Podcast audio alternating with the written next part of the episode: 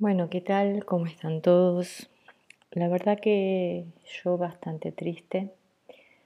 Ayer tuve la noticia que falleció una fonoaudióloga, Ana Elmaciam, una persona a la que yo quería mucho, quiero mucho, aunque no esté.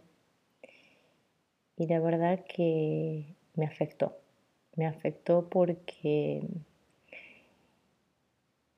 más que fonoaudióloga era una amiga.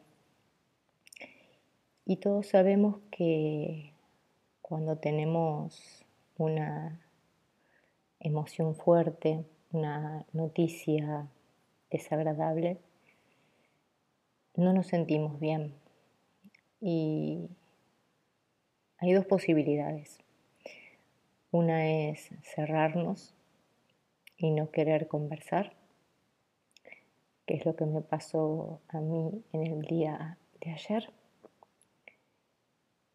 Y la otra, sabemos que también eso influye mucho en nuestra comunicación, que no solo no queremos hablar, que sino que cuando lo intentamos se nos cierra la garganta, se nos cierra, se se nos viene el mundo abajo porque son dos sensaciones, la de cerrarse por el llanto y la de cerrarse por la tartamudez. Así estuve todo el día, de, bueno, todo el día no porque lo supe a la noche, pero varias horas de la noche estuve como desconcentrada quise ver una película y la verdad que no me sirvió. Porque mm, la persona que fallece era mi amiga. Una persona que me enseñó mucho en esta cuarentena. Prácticamente charlábamos de de muchísimas cosas menos sobre tartamudez. Intercambiábamos eh, ideas, intercambiábamos opiniones y debo decir que gracias a ella yo conocí a otra persona que fue mi profesora en la escuela de Sherpas y gracias a ella, hoy tengo dos títulos de mentora profesional internacional y de mentora Sherpa. Todo gracias a esta fonobióloga que se brindaba completamente y veía no solamente las trabas, la tartamudez, sino veía a la persona en su plenitud. Una persona transparente, una persona que sabía integrar completamente las trabas del habla con las trabas de la vida, porque no se focalizaba solamente en el tratamiento fonoaudiológico se centralizaba en la persona, en cómo era, en qué quería lograr de su vida. Y yo creo que son muy pocas las fonobiólogas que lo hacen.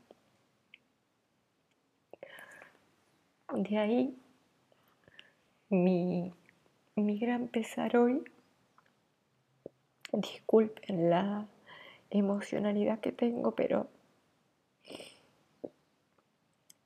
es muy fuerte para mí esto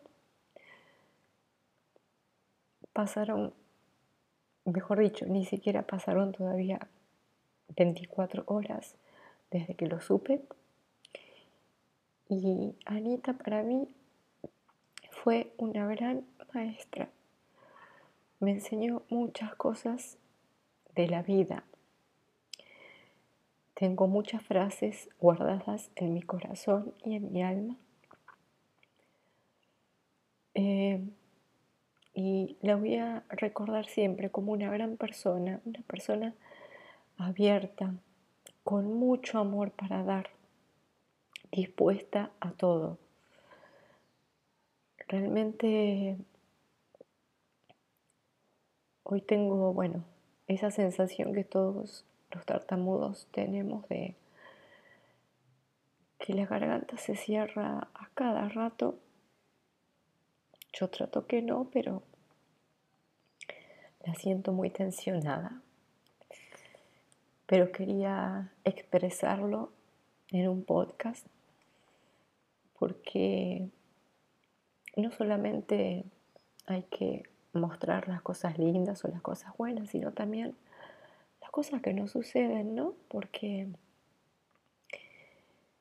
así como yo este año de pandemia perdí familiares, no por el COVID, pero sí por otras enfermedades y fue muy duro, muy duro.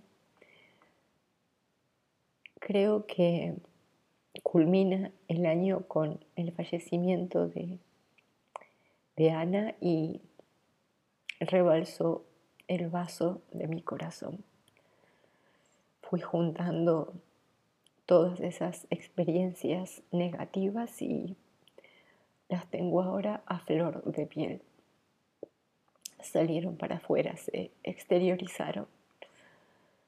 Pero bueno, el tiempo nos enseña que tenemos que recordar las cosas buenas, lo que aprendimos de las personas que ya no tenemos cerca.